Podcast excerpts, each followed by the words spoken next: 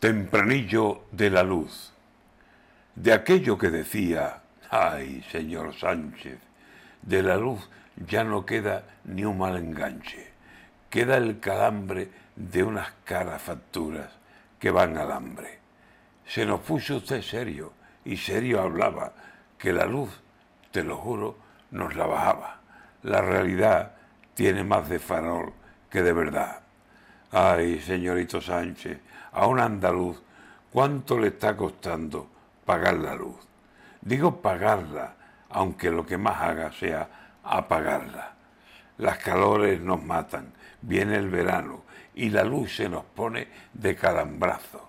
Ay, señor Sánchez, agéncienos al menos un mal enganche, que si no le deseamos que haga cincuenta y se rompa su aire acondicionado.